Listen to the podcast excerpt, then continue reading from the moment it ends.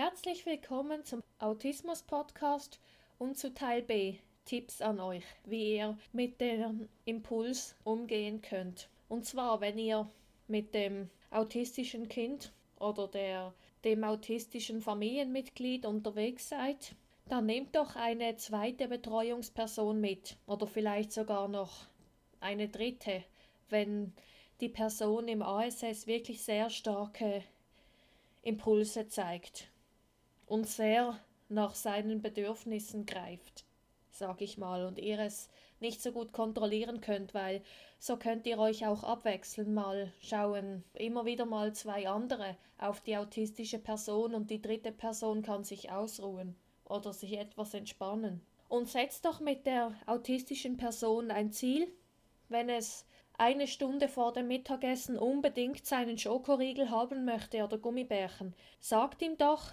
warte doch, in einer Stunde essen wir zusammen, zuerst das Mittagessen und dann darfst du deine Schokolade haben oder deine Gummibärchen, dass es einfach lernt zu warten. Ja, ich bekomme, was ich will, ich muss einfach üben, geduldiger zu sein. Und wenn ihr unterwegs seid, sucht doch gemeinsam mit der autistischen Person und mit den Fachpersonen eine Alternative, anstatt im Zug zu toben und zu schreien. Ich würde da raten, einfach mal ausprobieren, verschiedene Sachen. Sei es die Handgelenke festhalten oder die Person in den Arm nehmen oder ein Gegenstand geben, wo die Person seine Frust ablassen kann, so Stressbälle. Die kriegt man auch bei Autismus Deutsche Schweiz, wo ich Mitglied bin, kann man die auch bestellen. Oder zumindest fragen, wo man die herkriegt. Dass man die unterwegs hat bei einer langen Reise oder andere Stoffgegenstände, die die Person in einem Anfall kann zerdrücken. Oder ein Kissen, wo die Person kann reinschreien, weil es den Schall abdämmt. Und macht doch nur kleine Schritte bis zur Verbesserung. Also überlegt, was erreicht die autistische Person so oder so. Also was erreicht sie sicher, auch wenn es nur zwei Minuten sind für den Anfang. Dann macht ihr, übt ihr die Impulskontrolle mit der autistischen Person erstmal für zwei Minuten, dann für fünf Minuten, dann für eine halbe Stunde. Einfach wichtig, ganz langsam steigern. Und ja, kein Stress, weil das mögen die Menschen mit ASS gar nicht. Und was auch ganz wichtig ist, ist eine Belohnung natürlich.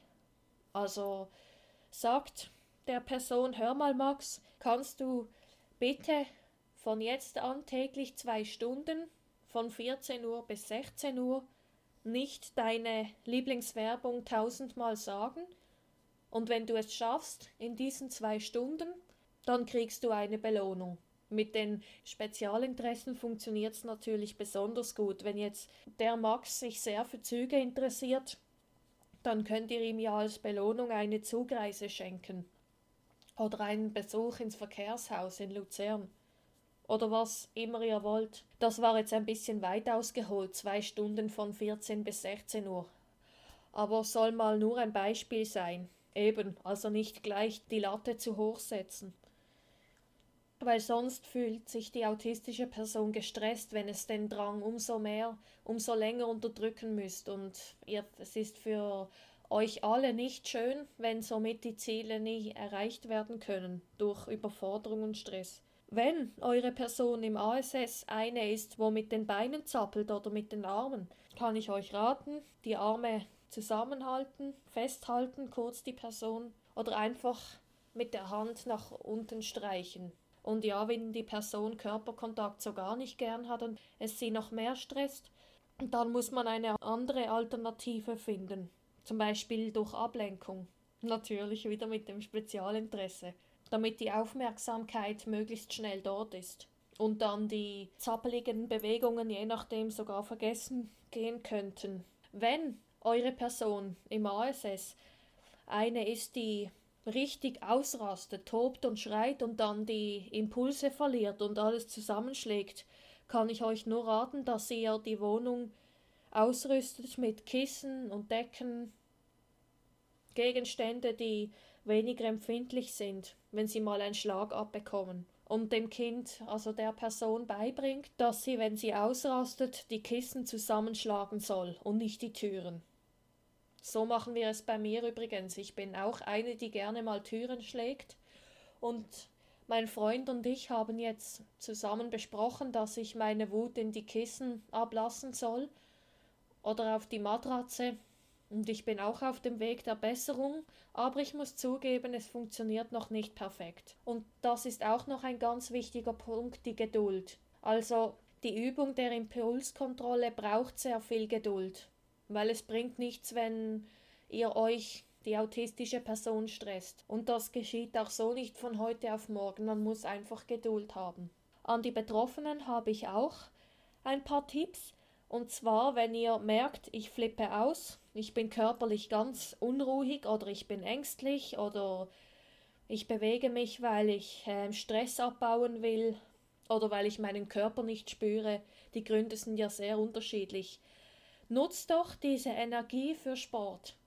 Geht nochmal nach draußen eine Runde joggen oder Velofahren oder geht schwimmen oder Fußball spielen. Und bei Personen, die nicht selbstständig sind, muss halt eben die Betreuungsperson noch mit oder die Eltern. Wenn ihr zu den Gruppen gehört, die tausendmal fragen, also tausendmal nach dem Bedürfnis fragen oder ständig das Bedürfnis greifen wollen und die Angehörigen, zuständigen Personen schränken euch diesen Weg ein, also nehmen euch die Schokolade weg oder sagen, hör auf zu fragen, ich kann es nicht mehr hören, dann fragt doch, bis wann muss ich darauf verzichten? Oder wann darf ich wieder, wann darf ich weitermachen, wann darf ich es wieder haben, damit ihr wisst, okay, im Moment komme ich halt nicht dazu, aber ab dann geht's wieder und dann könnt ihr beruhigt sein.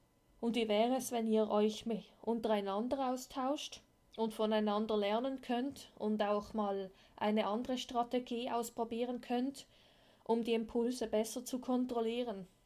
Da ja nicht jeder Mensch gleich ist, ist mir schon bewusst, dass nicht bei jeder Person dieselben Sachen gleich gut rauskommen. Und nochmal, das haben wir vorher schon gehabt, wenn ihr merkt, ihr bekommt einen Wutanfall, ich habe jetzt voll den Drang, alles zusammenzuschlagen, dann bitte schlagt die Kissen zusammen und nicht andere Menschen oder Türen oder sonst Sachen, die kaputt gehen können.